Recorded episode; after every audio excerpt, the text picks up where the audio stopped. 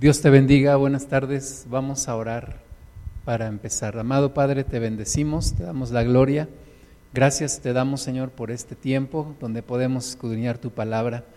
Abre, por favor, Señor, nuestro corazón, nuestra mente, para que tu palabra penetre hasta lo más profundo de nuestro ser y ahí hagas los cambios que quieres hacer. Ponemos en tus manos nuestra vida y pedimos, Espíritu Santo, que tú nos guíes y que tú nos hables en esta palabra en el nombre de Jesús, para la gloria de Cristo. Amén. Pues vamos al libro de jueces, capítulo 2, a partir del versículo 6. Y dice ahí jueces 2, 6, porque ya Josué había despedido al pueblo y los hijos de Israel se habían ido cada uno a su heredad para poseerla. Y el pueblo había servido a Jehová todo el tiempo de Josué y todo el tiempo de los ancianos que sobrevivieron a Josué, los cuales habían visto las grandes obras de Jehová que él había hecho por Israel.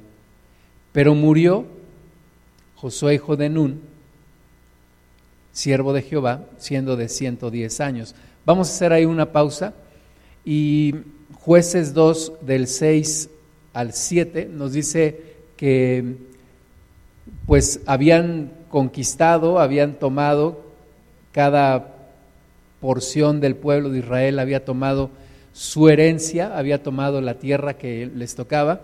Esta es una bendición porque recordemos que la primera generación del pueblo que salió de Egipto no logró entrar a la tierra prometida. Recordemos que Dios los finalmente los descalificó por sus por su corazón, por su comportamiento, por su forma en la que reaccionaron ante las pruebas. Y entonces la segunda generación, que es la generación de Josué, es la que entra en la tierra prometida, una generación completamente diferente, con otra actitud, con otro tipo de fe, un pueblo que entró a la guerra, que fue capaz de creerle a Dios y que finalmente poseyó toda la tierra que Dios les había prometido.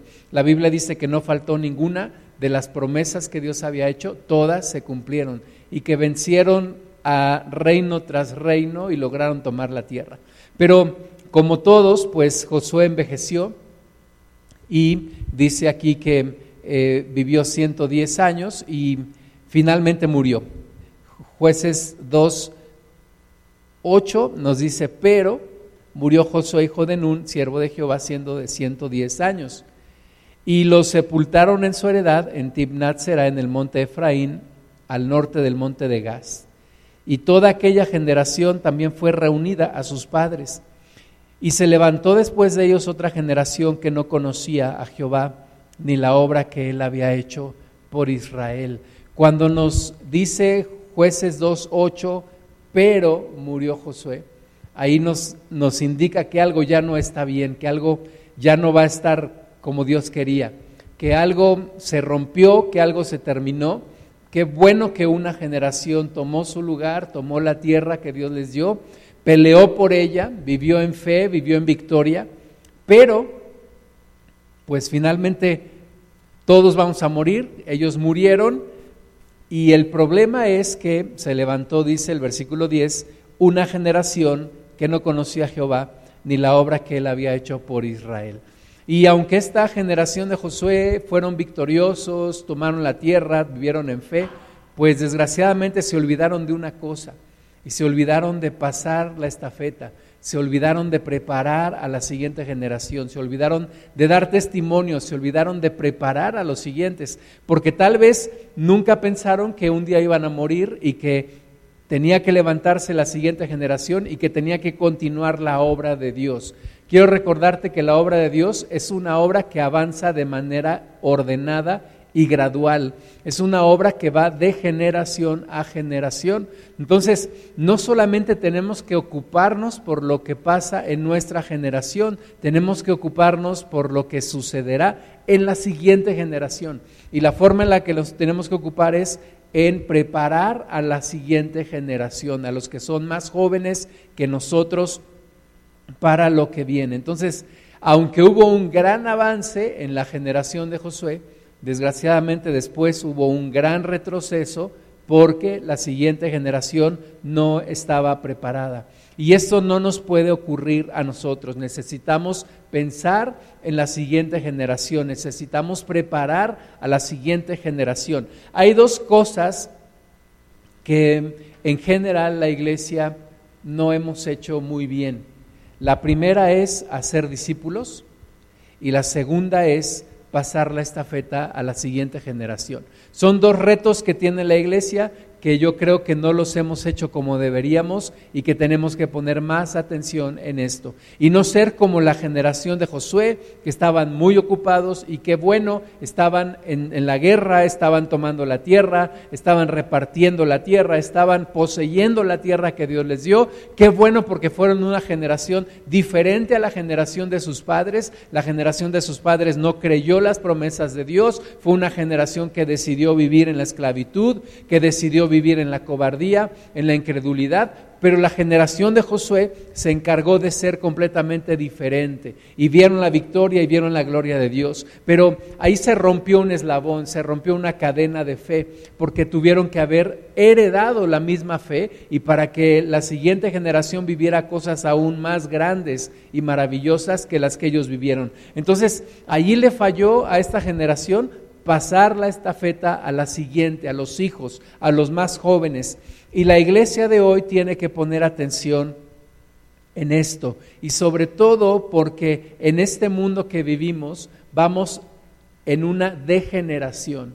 Hay una degeneración de muchas cosas, de la moral, de la fe, de las buenas costumbres, hay una degeneración de muchas cosas y nosotros tenemos que ir contra la corriente y tenemos que enseñar a la siguiente generación cómo vivir, cómo enfrentar los retos que les va a tocar vivir a ellos y cómo pasarles nuestra fe y cómo permitirles que edifiquen sobre nuestros hombros, que ya no edifiquen desde abajo, sino que la obra de Dios continúe, avance, en donde nosotros nos quedamos, ahí empiece la siguiente generación, que no se pierda, que no se destruya lo que ya habíamos logrado, sino que siga adelante, que se cumpla el propósito de nuestro Dios. Entonces, hay algo importante que necesitamos tener en cuenta para la misión de nuestra vida y es el dejar un legado. Todos necesitamos dejar un legado, necesitamos dejar preparada a la siguiente generación, necesitamos heredar, necesitamos pasarle a alguien nuestra fe, pasarle a alguien nuestro testimonio, pasarle a alguien nuestro ministerio, pasarle a alguien lo que hemos empezado nosotros en Cristo, para que entonces podamos tú y yo seguir adelante y ver que la obra de Dios continúa, ver que la obra de Dios sigue a través de la siguiente generación y que no se pierde lo que hemos logrado. Vamos a leer el Salmo 71, versículos 17 y 18. Salmo 71, versículo 17 y 18 dice, oh Dios, me enseñaste desde mi juventud. Fíjate, está escribiendo aquí alguien que dice que conoce a Dios desde la juventud. Y qué bendición conocer a Dios desde temprana edad.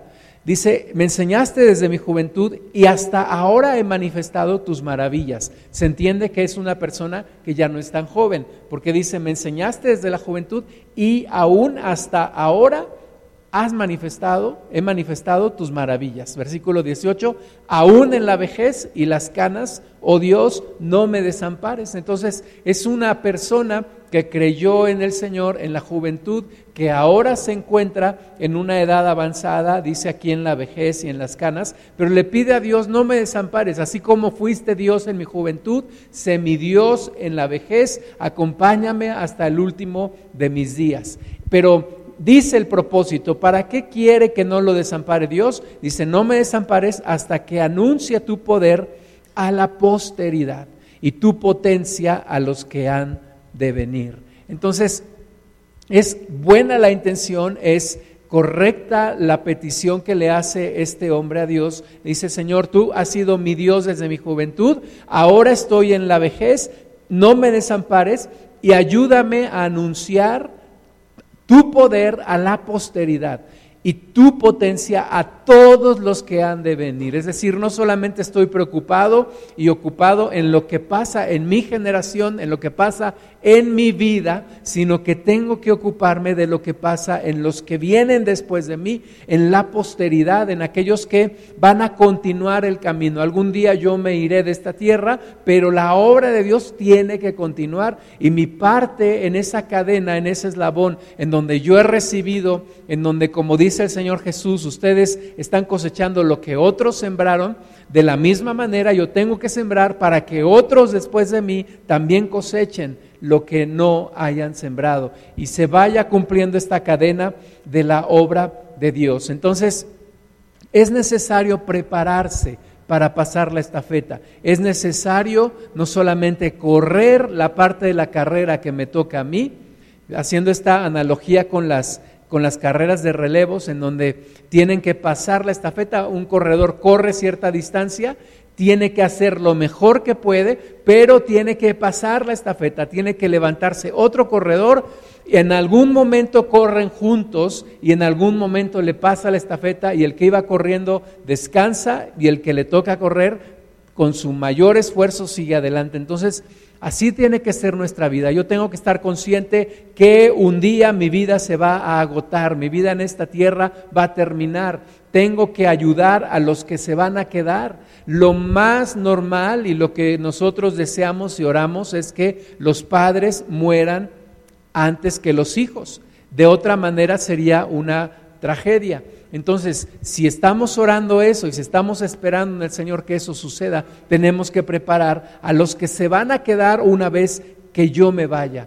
En una ocasión estaba platicando con un amigo, acababa de fallecer su padre, y él me decía, él tenía alrededor de 60 años en ese tiempo, y me decía, lo que me queda claro es que el siguiente en la lista soy yo y decía como que el siguiente en la lista eres tú, dice, sí, el siguiente en morir voy a ser yo, entonces tengo que preparar a mis hijos, tengo que ver por mis hijos, tengo que pasarles la estafeta de manera correcta. Entonces, además de pensar en mi vida, además de pensar en lo que Dios quiere que yo haga en esta generación que me toca vivir, tengo que pensar en la siguiente generación, tengo que preparar a los siguientes, no, no puedo ser egoísta, no puedo ser tan ensimismado, tengo que pensar en la siguiente generación y tengo que preparar a los más jóvenes, tengo que ver por los niños, por los jóvenes, por los que son más jóvenes que yo y pasarles lo que Dios me ha dado. Algunos hablan de transmitir la unción como lo que hizo Elías con Eliseo, transmitir una unción, pasar una unción, una presencia del Espíritu Santo, una fe como la que la abuelita de Timoteo le pasó a su madre y, y, ella a la vez a Timoteo. Entonces necesitamos pasar nuestra fe, necesitamos pasar nuestro testimonio, nuestra forma de vida a los que vienen después de nosotros. En días pasados escuchaba una persona que decía, que en estos tiempos mucha gente mayor está muriendo a causa de la pandemia. Y eso es una gran pérdida para todos. Hay personas mayores que están muriendo y muchos de ellos todavía tenían mucho que darnos y que, y que pasarnos y mucho teníamos que aprender de ellos. Entonces, está muriendo una, tal vez está adelantando la, la, muerte de algunas personas, tal vez... Eh, estamos efectivamente perdiendo mucha gente mayor y yo creo que es una gran pérdida en estos días. Pero tenemos que aprovechar a las personas que son mayores que nosotros para prepararnos, para aprender de ellos, para tomar de su experiencia, para lo que nos toca vivir a ti y a mí. Ahora, ¿qué pasarle a la siguiente generación o qué debo recibir yo de una generación que le tocó vivir antes que a mí? Primero, una fe no fingida como la que la abuelita de Timoteo le pasó a su mamá y su mamá a él. Una fe no fingida. Tenemos que pasar una fe no fingida a la siguiente generación. Tenemos que transmitirles una fe no fingida, una fe verdadera. No una religión, no una religiosidad, no una forma de vivir con ritos y reglas, sino una verdadera fe. Tenemos que pasarles orientación tenemos que transmitirles orientación. Estaba en una ocasión en una empresa con unos directivos y uno de ellos estaba quejándose porque en una empresa de donde él venía habían puesto director general a un, a un hombre más joven que él y él hablaba de una arrogancia que tenía esa persona naturalmente de su juventud. Entonces tenemos que dar orientación, los que somos mayores, los que vamos más adelante en el camino, porque simplemente Dios nos trajo antes a esta tierra, tenemos que dar orientación a los que vienen después, tenemos que transmitir madurez, tenemos que transmitir seguridad, tenemos que transmitir dirección, tenemos que pasarles también patrones de vida. Cuando hoy en día la gente está en contra de los patrones, está en contra de los estereotipos, no quieren nada de lo que vivimos en el pasado, quieren ser completamente libres, completamente diferentes, pero los patrones son buenos, los buenos patrones, las buenas costumbres, las buenas tradiciones, que es otra cosa que hay que pasar también, son cosas buenas. Yo sé que la Biblia nos habla de que la tradición eh, quebranta la ley de Dios, esas son malas tradiciones, pero las buenas tradiciones es, es bueno pasarlas a la siguiente generación que necesitan imitar hábitos, imitar comportamientos, imitar fe, una fe no fingida. Y necesitamos transmitirles seguridad, algo que las generaciones nuevas están necesitando es seguridad. No tienen seguridad, no tienen la confianza, viven en la completa incertidumbre, se espantan de cualquier cosa, de cualquier información y muchas veces sobre reaccionan. Entonces, las generaciones más avanzadas necesitamos traspasarle a las generaciones más nuevas todo esto. Y es algo que está en los planes de Dios. Es algo que Dios quiere que tú y yo hagamos, que pasemos la fe, que traspasemos a los más jóvenes esa confianza en el Señor, esa fe en el Señor, esa forma de vivir, Pablo dijo, imítenme a mí, imiten mi fe porque yo estoy imitando a Cristo, porque yo sigo a Cristo. Entonces, esto nos habla de influenciar, de inspirar, de orientar, de formar, de guiar a las nuevas generaciones. Génesis 18, 17 nos habla de Abraham en el momento en el que Dios lo visita y Dios está por destruir Sodoma y Gomorra y entonces Dios dice, tengo que decírselo a Abraham. Génesis 18, 17 dice, y Jehová dijo, encubriré yo a Abraham lo que voy a hacer. Habiendo de ser Abraham una nación grande y fuerte, y habiendo de ser benditas en él todas las naciones de la tierra, porque yo sé que mandará a sus hijos y a su casa después de sí, que guarden el camino de Jehová, haciendo justicia y juicio, para que haga venir Jehová sobre Abraham lo que ha hablado acerca de él. Entonces Dios dice, yo tengo que, tengo un compromiso con Abraham porque él será una nación grande y porque yo sé que él va a mandar a sus hijos y a su casa después de sí que guarden el camino de Jehová. Y tú y yo somos descendientes en la fe de Abraham, somos hijos de Abraham por la fe. Entonces, Dios confió en este hombre, Dios vio el potencial en este hombre porque no fue un hombre egoísta solamente para él, sino que fue, transmitió las enseñanzas y la fe en Dios a las siguientes generaciones. Y eso es lo que también tú y yo somos llamados a hacer. El profeta Jeremías recibió una orden un poco extraña de parte de Dios. Dios le dijo, vas a ir a la casa de, oración, vas a tomar vino en abundancia y vas a llamar a los hijos de Recab llamados los recabitas, y les vas a invitar a tomar vino dentro de la casa de Dios. Ahora, parecía que esto se contradecía con la palabra de Dios, porque estaba prohibido tomar alcohol dentro de la, dentro de la casa de Dios, dentro de la casa de oración, pero Dios le da esta orden a Jeremías y Jeremías obedece. Y entonces llena la, casa de Dios con alcohol para beber, llama a los recabitas y les dice ahora tomen el vino, beban este vino. Y entonces la respuesta de ellos está en Jeremías 35, 6. Dice, mas ellos dijeron, no beberemos vino, porque Jonadab, hijo de Recab, nuestro padre, nos ordenó diciendo, no beberéis jamás vino vosotros ni vuestros hijos, ni edificaréis casa, ni sembraréis sementera, ni plantaréis viña, ni la retendréis, sino que moraréis en tiendas todos vuestros días hasta que viváis muchos días sobre la faz de la tierra donde vosotros habitáis. Y nosotros hemos obedecido la voz de nuestro padre Jonadab, hijo de Recab, en todas las cosas que nos mandó, de no beber vino en todos nuestros días, ni nosotros, ni nuestras mujeres, ni nuestros hijos, ni nuestras hijas.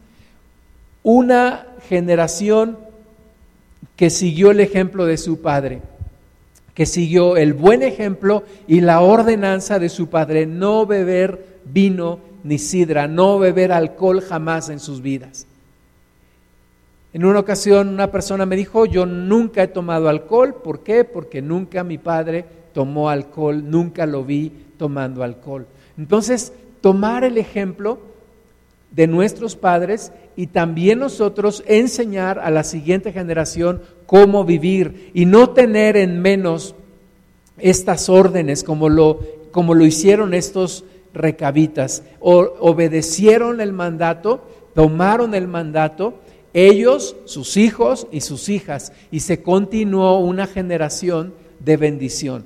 Luego Jeremías 35, 18, y dijo Jeremías a la familia de los recabitas, así ha dicho Jehová de los ejércitos, Dios de Israel, por cuanto obedecisteis al mandato de Jonadab vuestro padre, y guardasteis todos sus mandamientos e hicisteis conforme a todas las cosas que os mandó. Por tanto, así ha dicho Jehová de los ejércitos, Dios de Israel, no faltará de Jonadab, hijo de Recab, un varón que esté en mi presencia todos los días. Dios recompensa la obediencia, Dios recompensa la honra la honra que los hijos tienen a los padres, pero también la responsabilidad que los padres tienen sobre los hijos para enseñarles, para guiarles. Necesitamos tú y yo también dar mandatos a nuestros hijos, órdenes que se queden para el resto de sus días, aunque nosotros muramos sabiendo que ellos van a obedecer, que ellos van a respetar lo que nosotros les hemos dicho. Proverbios 22, 28. Dice, no traspases los linderos antiguos que pusieron tus padres.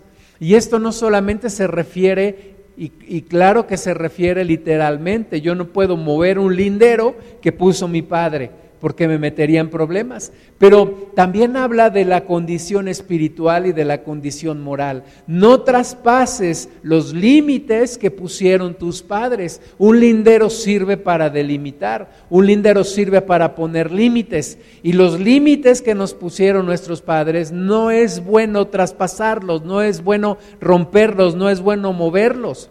Aunque hoy en día el mundo te diga, no seas como tus padres, no seas como tus abuelos, no busques estereotipos, busca tu propia forma de vivir, la Biblia nos enseña que es sabio respetar los linderos que pusieron nuestros padres para nuestra propia bendición.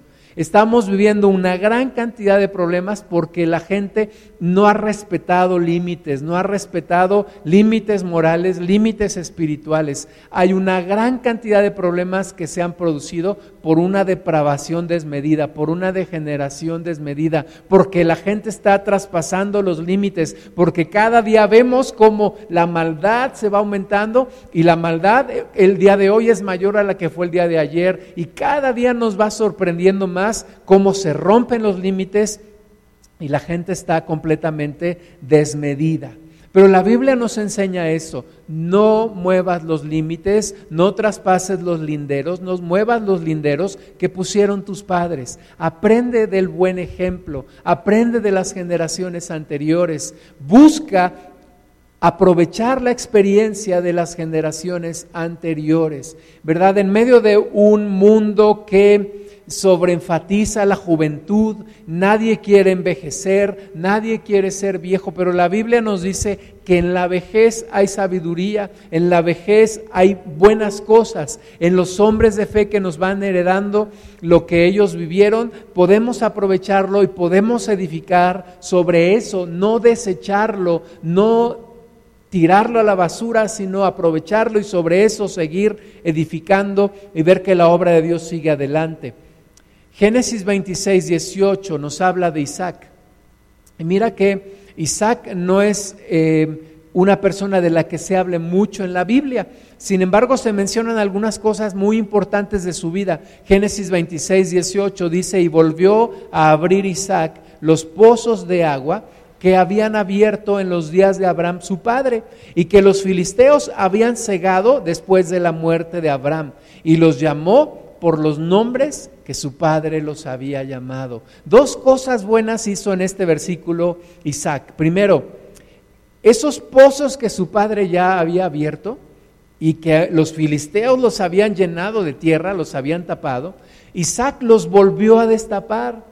Es decir, Isaac no buscó otros pozos diferentes. Isaac no dijo, pues yo no voy a ser como mi padre, yo lo último que quiero ser es como mi padre. No, Isaac buscó sabiamente, porque además era mejor hacerlo, era una decisión más conveniente hacerlo así, eh, buscar los pozos que había abierto su padre, en vez de ir a buscar otros pozos que quién sabe si además existían. Entonces él buscó esos pozos que su padre había hecho, que los filisteos habían llenado de tierra, y los destapó, los aprovechó.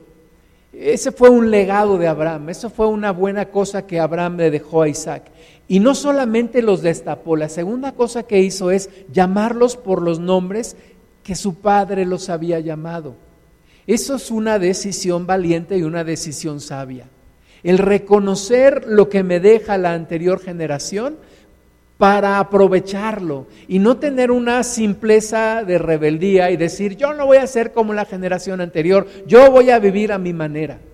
Porque en ese vivir a mi manera, realmente no estoy viviendo a mi manera, sino a la manera del mundo, desenfrenándome cada vez más y viviendo en una completa rebeldía.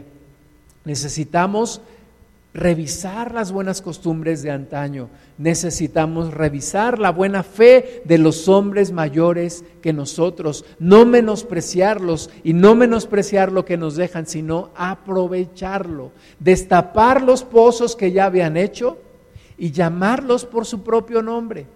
Hay algunas cosas que la iglesia de hoy le cuesta trabajo adaptar, le cuesta trabajo adoptar o le cuesta trabajo vivir. Ya no hablamos mucho de santidad, ya no hablamos mucho del temor de Dios, con el pretexto de que no queremos ser religiosos como los antiguos, como aquellos cristianos fueron muy religiosos, ya no queremos ser nosotros, queremos ser más liberales. Pero estamos perdiendo mucho de la bendición que Dios trajo a través de esa generación. No queremos aquello que suene a tradicional, no queremos aquello que suene a viejo porque creemos que lo viejo es malo. Y no necesariamente, porque todo lo que la generación anterior vivió, por supuesto tuvieron errores, pero si logramos identificar como Isaac lo bueno que Dios hizo a través de ellos y logramos rescatarlo y edificar sobre eso y no tratar de andar inventando el hilo negro, sino sobre eso seguir adelante, Dios nos bendecirá más y más y más. Conocemos, y tú seguramente sabes, de personas que heredaron de sus padres un buen testimonio, que heredaron un buen ministerio, que heredaron un buen llamado y que han continuado en el mismo camino. Y eso es sabio, eso es sabio. Una persona decía, mi padre no me dejó dinero, mas me dejó un apellido limpio. No tiene él nada que esconder, no tengo yo nada que esconder y tengo que vivir en la misma integridad que me dejó mi Padre. Jeremías capítulo 6, versículo 16 dice, así dijo Jehová, paraos en los caminos y mirad y preguntad por las sendas antiguas. Algo que hoy en día no queremos hacer, no queremos mirar hacia atrás, nos gusta innovar, nos gusta estar viendo hacia adelante, pero una de las formas de innovar es tomar lo actual y mejorarlo. Tomar lo que está, o sea, no tienes que tirar lo que ya está, tomar lo que está y mejorarlo. Y entonces dice aquí Jeremías, o más bien el Señor a través de Jeremías, párate en los caminos. Eso implica dejar mi agitado camino, dejar mi ritmo, pararme un momento. Dice, párate, pregunta por las sendas antiguas, pregunta por aquellos que vivieron en la fe, pregunta por aquellas personas que caminaron en fe. Hoy le decía a mi esposa el día de ayer del testimonio de un hombre, un predicador, que en sus inicios, en sus primeros años de ministerio, se iba a un instituto bíblico en donde predicaba el hermano Wayne Myers y compraba, él preguntaba, muéstrame todos los cassettes que tengas de las predicaciones del hermano Wayne Myers. Y los compraba todos y los escuchaba y fue alimento espiritual de, Dios. Por supuesto, un, varón que además lee la Biblia y me dan testimonio que él predica sin tener notas y cita una parte de la Biblia y de ahí se va a otra y tú dices, ¿cómo puede caber toda esa memoria en, en este hombre? Pero recibió, fue sabio, buscó en las sendas antiguas por el buen camino y caminó por él. Dice aquí Jeremías 6:16, así dijo Jehová, paraos en los caminos y mirad, y preguntad por las sendas antiguas cuál sea el buen camino, y andad por él, y hallaréis descanso para vuestra alma. Pero ¿qué dijeron ellos? No andaremos, no queremos. Nos gusta lo nuevo, nos gusta lo innovador, nos gusta romper límites, romper paradigmas, etcétera. Y yo no digo que esté mal pensar de una nueva manera pero siempre aprovechando lo que ya sucedió, siempre mirando lo que ya pasó. Ahora, en este mundo vivimos una degeneración. Decía hace un momento, el mal va aumentando y cada vez rompemos récord. Cada vez se ven cosas que antes no se veían. Cada vez nos asombra más el nivel de perversión que hay en este mundo. Y entonces la gente está en contra de dos cosas en contra de los estereotipos y en contra de lo establecido. Y si tú quieres ser una persona que parezca racional y que parezca de vanguardia y que parezca posmodernista, tú tienes que estar en contra de los estereotipos y en contra de lo establecido. Sin embargo, la palabra de Dios no nos muestra eso. Hay cosas en donde no es bueno traspasar los límites. Hay cosas en donde es bueno respetar los estereotipos. Si hablamos de estereotipos, yo te diría que el, primer que el primero que puso estereotipos fue Dios. Porque Dios dijo, hay dos sexos, hombre y mujer. Dios dijo, la mujer va a tener los bebés en su vientre, el hombre no puede tener bebés en su vientre. Dios nos diseñó de manera diferente a hombre y a mujer. Somos diferentes. Físicamente somos diferentes. Emocionalmente somos diferentes. Genéticamente somos diferentes. Aún hoy en día se están haciendo estudios y se dice que de acuerdo a los estudios las mujeres han resistido mejor, en la generalidad de los casos han resistido mejor COVID-19 que los hombres. ¿Por qué? Porque somos diferentes emocionalmente, físicamente, somos diferentes porque somos hechos para cosas diferentes. No es que uno sea mejor que otro, pero somos diferentes. Y si hablamos de eso, estamos hablando de estereotipos. Pero lo que hoy la gente rechaza son los estereotipos. Y entonces tú entras a Facebook y, ya no te preguntan por tu sexo, sino te preguntan por tu género. Y hay docenas de géneros que puedes escoger. En esta lámina puedes ver que hay un sinnúmero de géneros.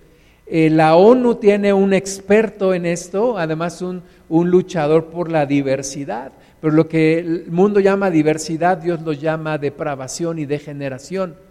Y este hombre dice que hay 112 géneros.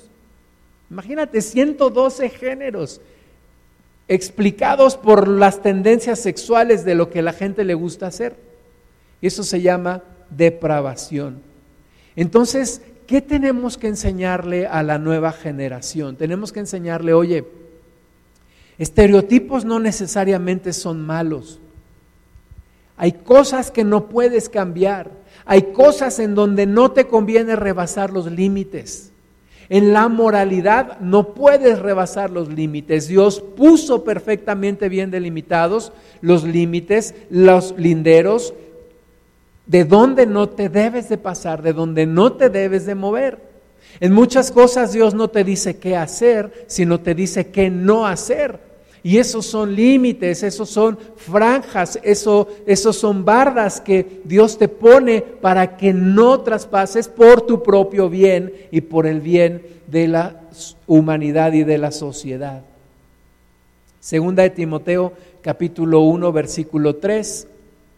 Pablo está hablando, Pablo se refiere a Timoteo como un verdadero hijo en la fe en muchas ocasiones Pablo dice, tal persona me abandonó, tal otra se fue al mundo, tal otra solo busca sus intereses, pero Timoteo es verdadero hijo en la fe, verdadero hijo en la fe. No hay otro, yo puedo interpretar lo que Pablo decía, no hay otro siervo que ame a Dios tanto, que vea por los intereses de Cristo como Timoteo. Y aquí en 2 Timoteo 1.3 dice, doy gracias a Dios al cual sirvo desde mis mayores con limpia conciencia, de que sin cesar me acuerdo de ti en mis oraciones noche y día, deseando verte al acordarme de tus lágrimas para llenarme de gozo, trayendo a la memoria, fíjate, hasta aquí eh, eh, Pablo está hablando de lo que recuerda de Timoteo. Dice, ¿Cómo yo, yo interpreto esto? ¿Cómo me gustaría verte? ¿Cómo me gustaría platicar contigo? ¿Cómo recuerdo esos momentos donde juntos buscamos a Dios y donde juntos servimos a Dios? Pero ahora dice, trayendo a la memoria la fe no fingida que hay en ti. Si algo respetaba Pablo de Timoteo era una fe no fingida. Continuamente Pablo está animando a Timoteo en que siga adelante, en que tenga cuidado con sus enfermedades, en que no se desanime, pero ahora le dice, reconozco que en ti hay una fe no fingida. Una fe no fingida. Cuán valioso es que alguien tenga una fe no fingida. Pero una fe no fingida se aprende. Una fe no fingida se recibe de alguien que me la pasa a mí. Yo sé que, y no menosprecio y no minimizo la relación que tenemos con Dios personalmente, pero la influencia de alguien por quien tú te dejas influenciar o alguien a quien tú influencias es importante en la vida cristiana. Entonces, Pablo dice, traigo a la memoria la fe no fingida que hay en ti, la cual habitó primero en tu abuela Loida. Entonces, desde su abuela ya habitaba una fe no fingida y en tu madre Eunice, y estoy seguro que en ti también.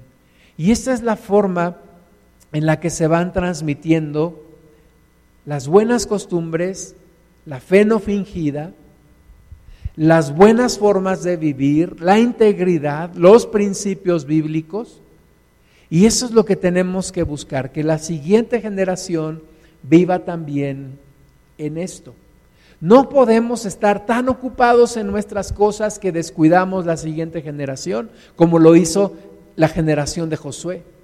Y eran cosas buenas las que estaban haciendo, no eran unos borrachos alcohólicos que descuidaron a sus hijos, no, estaban poseyendo la tierra, estaban conquistando la tierra. Alguno diría, pues le dejaron a sus hijos la, la buena tierra que conquistaron. Pues sí, pero al no enseñarles la buena fe, ellos perdieron mucho de lo que habían ganado sus padres. Y es lo mismo que ocurre si nosotros no transmitimos la fe. Lo físico, lo material que podamos transmitir, se va a terminar si no les enseñamos a nuestros hijos a vivir en el temor de Dios. Y más aún cuando tienen una gran influencia del mundo. Y cuando el mundo está cada vez más agresivo en contra de Dios, más agresivo en contra de la cultura de Cristo, más frontalmente en contra de los propósitos de Dios. Lo vemos en las películas, en las series, en los noticieros, en los libros, en las clases, en todo tipo de cosas en donde hay gente del mundo influenciando. Isaías 39, 5. Está ahí el, profeta Isaías, viene con Ezequías, que acababa de recibir a unas personas que habían venido de Babilonia y les había mostrado todos sus, tesoros y su casa y todo. Y entonces viene Isaías a Ezequías, Isaías 39, 5, y le dice, oye palabra de Jehová de los ejércitos, sé aquí vienen días en que será llevado a Babilonia todo lo que hay en tu casa y lo que tus padres han atesorado hasta hoy. Ninguna cosa quedará, dice Jehová. De tus hijos que saldrán de ti y que habrás engendrado, tomarán y serán eunucos en el palacio del rey de Babilonia. Fíjate qué, qué mala noticia, qué noticia tan trágica. El profeta le está diciendo a Ezequías, el rey, así dice Jehová, todo lo que tienes, todos tus tesoros serán llevados a Babilonia. Y tus hijos, tu descendencia van a ser tomados como eunucos en el palacio del rey de Babilonia. ¿Qué harías si Dios te dijera eso a ti? Si Dios te dijera, mira, tu descendencia va a vivir, se van a alejar de mí, van a vivir como esclavos, todo esto que tú ves se va a acabar y va a ser una gran pérdida y una gran tragedia lo que va a vivir tu descendencia. ¿Qué dirías tú? ¿Qué le dirías tú a Dios? ¿Cuál sería tu actitud delante de Dios? yo creo que lo, lo, peor que pudieras hacer es tener una actitud como la que tuvo Ezequías. Isaías 39:8 dijo Ezequías a Isaías, la palabra de Jehová que has dado es buena. Y añadió, a lo menos haya paz y seguridad en mis días. ¿Qué hombre tan egoísta. Yo sé que fue un rey que hizo cosas buenas delante de Dios, que, que, se humilló delante de Dios, pero en esta decisión y en, esta, en esto que dice, desde mi punto de vista, está completamente equivocado. No puedes decir, a lo menos haya paz en mis días, a lo menos que me vaya bien y que vea las cosas buenas en mi generación. Tú y yo necesitamos pensar en la siguiente generación necesitamos impactar a la siguiente generación. Yo no quiero que se pierda todo lo que Dios ya había ganado. Yo no quiero que se desmorone todo lo que Dios ha construido. Yo quiero que siga adelante. Yo le pido a Dios que la siguiente generación logre cosas mayores y que siga avanzando y especialmente le pido por mi descendencia. Mi descendencia que siga adelante, que nunca se aparten de Dios y que tengan victoria en sus vidas y que el reino de Dios avance más y más y más y más y se fortalezca para el resto de los días. Vamos a orar. Levanta tus manos delante de Dios y dile como dijo el, el salmista, Señor, No me desampares, no me abandones, tú has sido Dios de mi juventud. Y ayúdame a anunciar a la posteridad tu poder y tu grandeza a la siguiente generación. Y Señor, que no se pierda lo que ya se ha ganado, que no se derrumbe lo que tu reino ya ha construido aquí en la tierra, sino al contrario, Señor, que tú sigas encontrando en las siguientes generaciones las mujeres y los hombres de fe que van a continuar la obra, que van a seguir, que van a ver cosas más grandes y maravillosas que lo que nosotros hemos visto.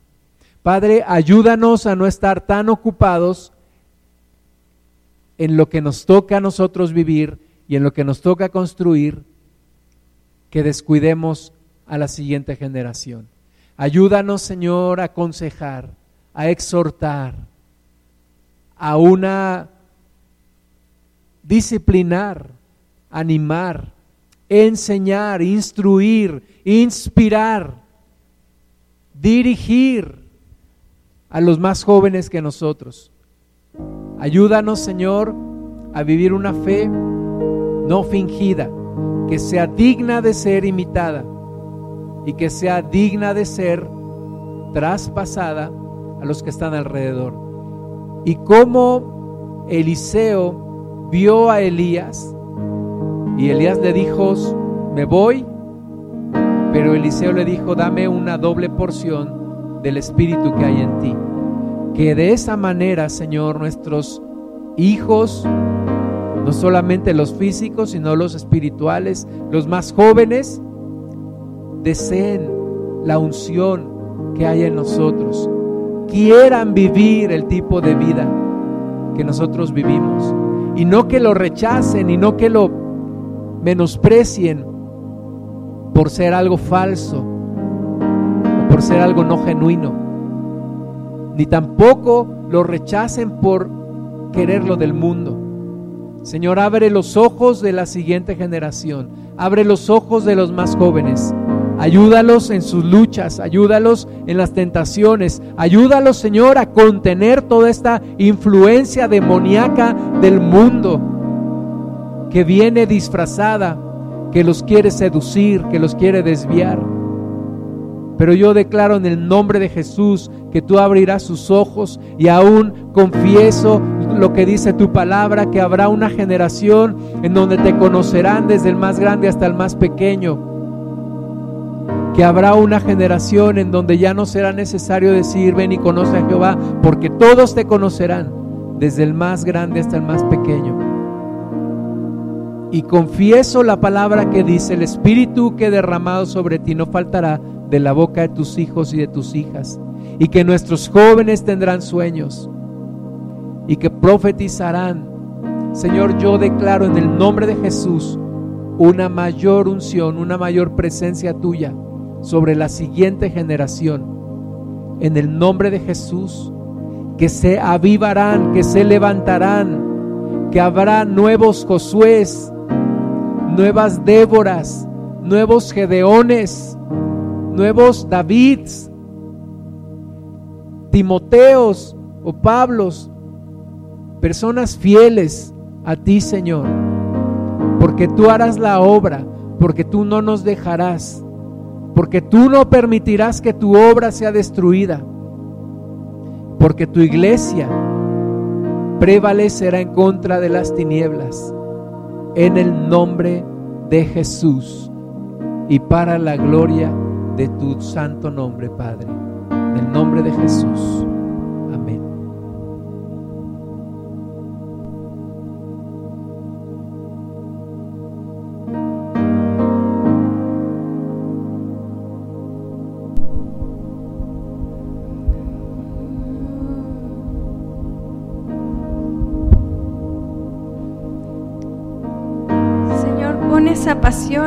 Corazones, Padre, y que como la generación que sigue también tengamos ese anhelo y ese deseo de aprender de aquellos que estuvieron tras nosotros, Señor, que podamos construir tras lo que ellos nos han dado, sobre lo que ellos nos han dado, sobre estas bases, Padre, y que podamos ver tu gloria manifestada en nuestros corazones, Señor como jóvenes, como la gente que sigue en esta iglesia, en esta congregación, Padre, podamos levantarnos como la siguiente generación de gente que te busca como la siguiente generación de profetas, de adoradores, de pastores, de maestros, Señor que podamos ver tu gloria en, en estos días, Padre, y que tengamos esa hambre y esa sed de aprender de ti, Señor, que no se quede en nuestros padres, que no se quede en nuestros abuelos, que no se quede en la gente que estuvo atrás de nosotros, Señor, sino que nosotros podamos continuar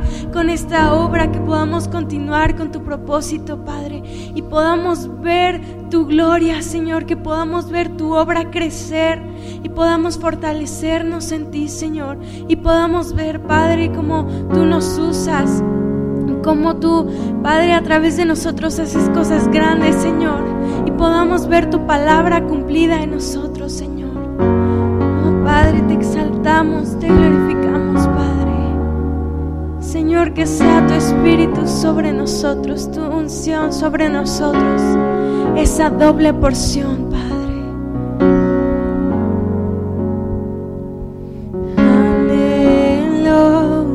conocerte más, vivir en santidad, en intimidad. Contigo siempre quiero estar, tu gloria contemplar por